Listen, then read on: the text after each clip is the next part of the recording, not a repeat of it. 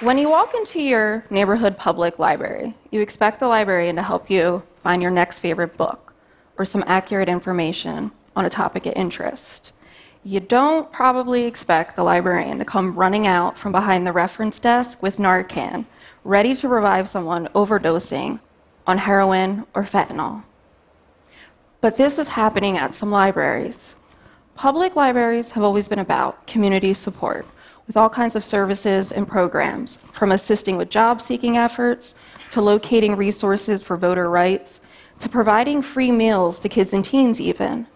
But what we think of as community support takes on new urgency when you're in the middle of an opioid and overdose crisis. I work at the McPherson Square Library of the Free Library of Philadelphia. It's located in Kensington, one of the lowest income communities in Philadelphia with a long history of being isolated from resources and opportunity. And because of that, it has been the center to the city's drug trade and drug use for decades. And so, inside the neighborhood, our library is nestled inside of a park, which has unfortunately garnered a reputation for being a place to find and use drugs, especially heroin, out in the open, putting us and the community in direct contact with the drug trade and use on a daily basis. And so, inside the library, it is routine to see people visibly intoxicated on opioids, eyes closing, body swaying slowly, it is routine for me to ask them if they are okay, but at the same time remind them if they can't keep their eyes open, they have to go. It is routine for our volunteer, Teddy, to pick up dozens of discarded needles on our property and throughout the park.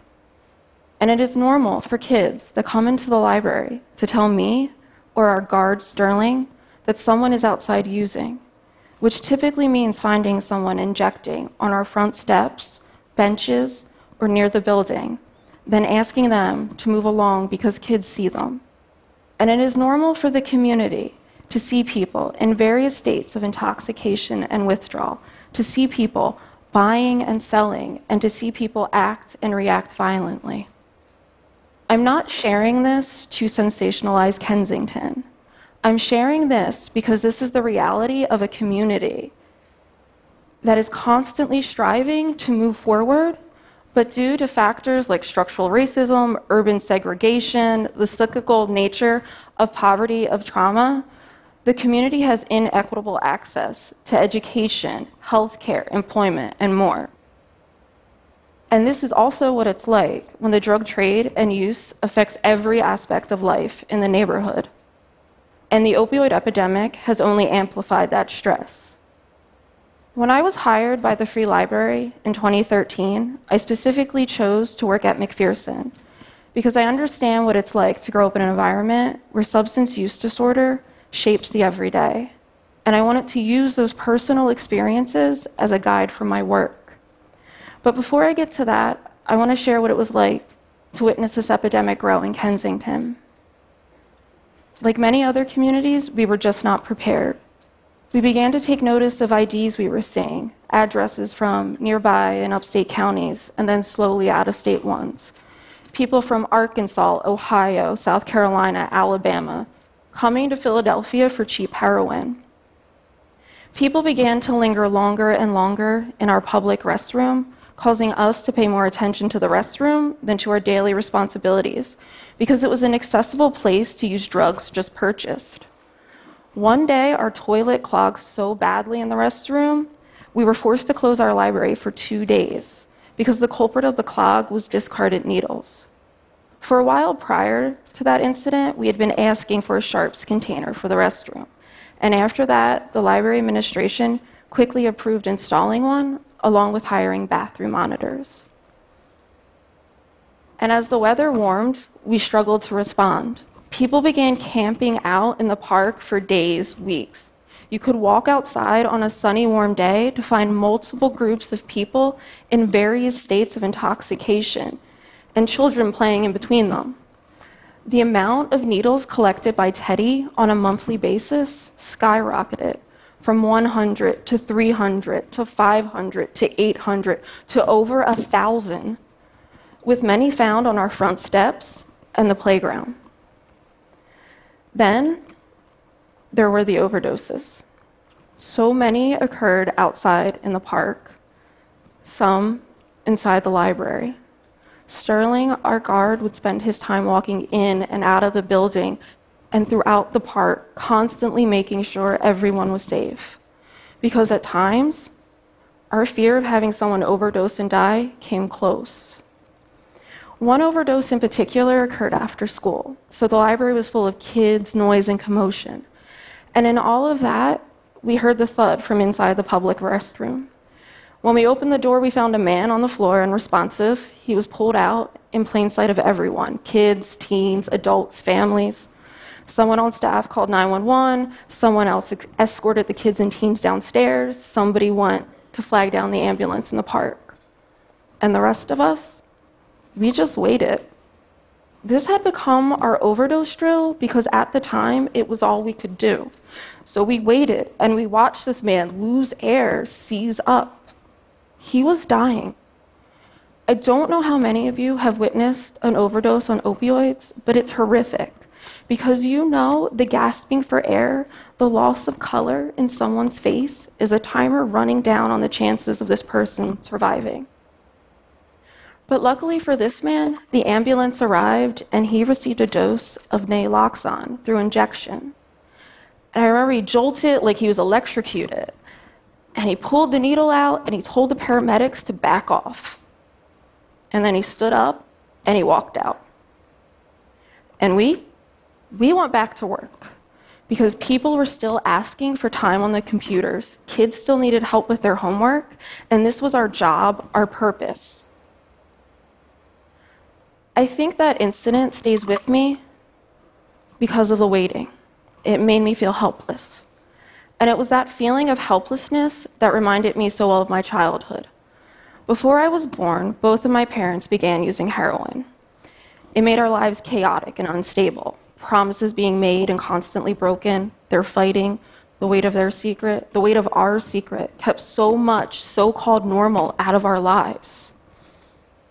Every time we'd be dropped off at our grandparents' house, I'd be stuck on the thought that I was never going to see them again. Every time we'd be left in a car, at a house, at a store, I'd cry. And every time I saw those L tracks, the same ones I take to work now to McPherson, from the backseat of a car, I'd be angry. Because even kids know when their parents are trying to score drugs.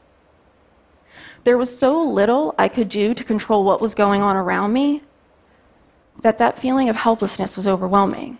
I struggled in school, struggled to read, I was prone to anger and depression. When I was 11 years old, I started smoking, which shortly after led to my own experiences with drugs and alcohol.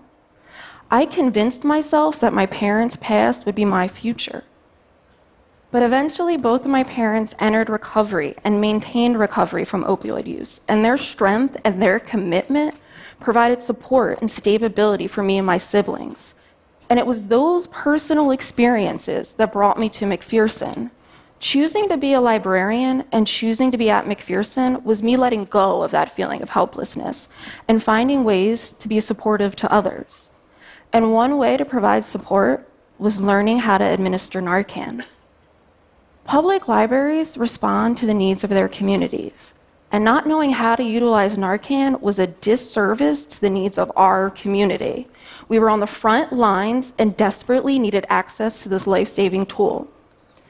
So finally, in late February of 2017, after much advocating, we finally received training from Prevention Point Philadelphia.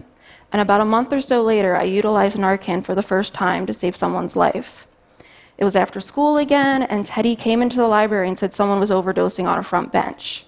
Someone on staff called 911 again, and I grabbed the Narcan kit. The woman was barely in her 20s and barely breathing. Her friend was frantically slapping her in the face in hopes of reviving her. I administered the Narcan nasally, and thankfully she came to. But before the ambulance arrived, she and her friend ran off. And when I finally turned around, I saw the kids. Kids that come into the library on a daily basis, some that I have known for years, standing on the steps of the building. They saw everything. And it didn't seem like they were visibly upset or in shock. And so I walked into the building, right into our workroom, and I cried. I cried partly from the shock of what just happened because I never thought I'd be saving anybody's life ever. But I mostly cried because of the kids. This is their normal. This is the community's normal. This is a catastrophic normal. And in that moment, I was forced to confront once again that this should never be normal. And as with my childhood, when you're in it, you just accept it. The opioid epidemic is not just about those living with opioid use disorder, because the reach of the epidemic goes well beyond those living with this and their families. It impacts the entire community.